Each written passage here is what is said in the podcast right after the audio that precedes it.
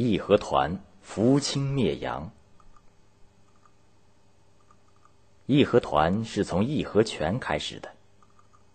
义和拳最早在山东兴起，它兴起的直接原因是帝国主义对中国的侵略。德国在公元一八九七年强占胶州湾以后，紧接着又获得了胶州到济南的铁路修筑权。他们在铁路沿线霸占土地、开矿，把整个山东划为德国的势力范围。与此同时，外国传教士也纷纷来到中国，仅在山东就设立了大小教堂一千多个，传教士三百多人。其中，德国人最多，教徒有八万多。为了偿还甲午战争的赔款，清廷不顾山东境内黄河连年决口带来的灾荒，加紧对百姓的搜刮。许多洋教士利用高利贷趁火打劫，而清廷的官员只是袒护教会。义和拳就在这样的情况下兴起了。那时的山东到处都有义和拳。他们在集市相聚比赛，形成与外国教会对抗的组织。山东巡抚张汝梅曾经企图收编义和拳，但是没人理他。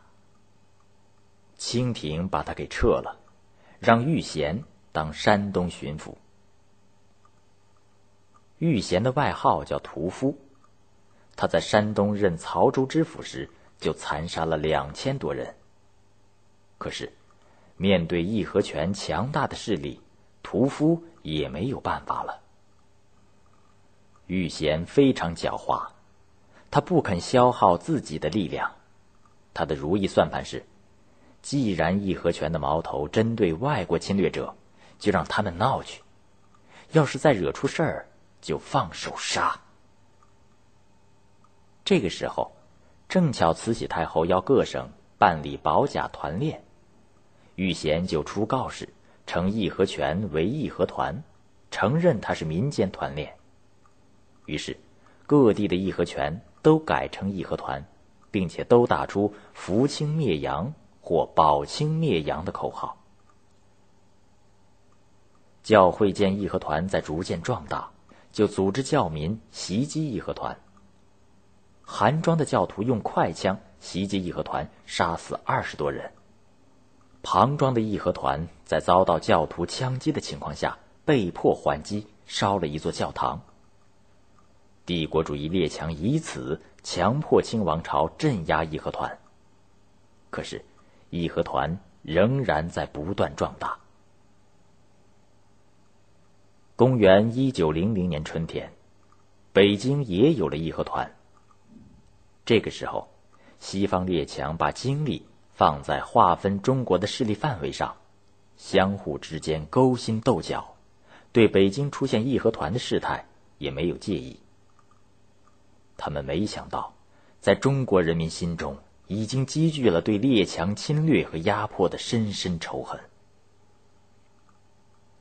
义和团的势力迅速扩大，他们沿着铁路线进入北京，凡是官府贴出查禁义和团告示的地方。旁边也一定有义和团的告示。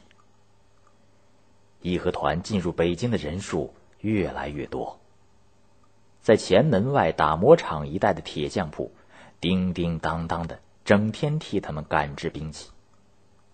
义和团头扎红巾，三五成群的走在街市上，很是威风。住在颐和园的西太后听到这个消息，慌忙增加保卫的兵力。到公元一九零零年的六月，参加义和团的群众多达十余万，连同进京的义和团总数有二十多万。端王载一等朝廷官员看到义和团势力强大，想利用他搞一次政变，把被西太后囚禁的光绪皇帝杀掉，拥立端王的儿子辅俊当皇帝。他们派人到义和团中去煽动排外情绪。四月，英、德、美、法等国公使联合召会清政府，要清廷限期剿除义和团。他们又陆续派兵进入天津、北京。西太后听到许多关于义和团的传说，也深感恐惧。于是，她一面要清军暂时不要剿义和团，怕惹起事端；他甚至称义和团是朝廷赤子。另一面，他又秘密的把董福祥的五位后军调进北京，命令董福祥把北京城里的义和团全杀光。六月八日，义和团在北京外城举行大示威，崇文门、正阳门和宣武门外喊声冲天，揭开了抗击帝国主义侵略者的序幕。西太后没料到，董福祥军队本来对义和团的正义斗争很同情，有些士兵也参加了义和团。董福祥以不能杀老百姓苦娃娃做理由，拒绝执行屠杀义和团的命令。他手下的士兵甚至要杀死洋人。六月十一日，日本使馆官员生山山滨，因为在天津的日本援兵没到，想出永定门探看情况，被董福祥手下的士兵杀死。这一下，形势立刻发生变化。侵略者在东交民巷使馆附近构筑工事，西石库的天主教北堂和崇文门内孝顺胡同的基督教亚斯利堂都有外国兵驻守。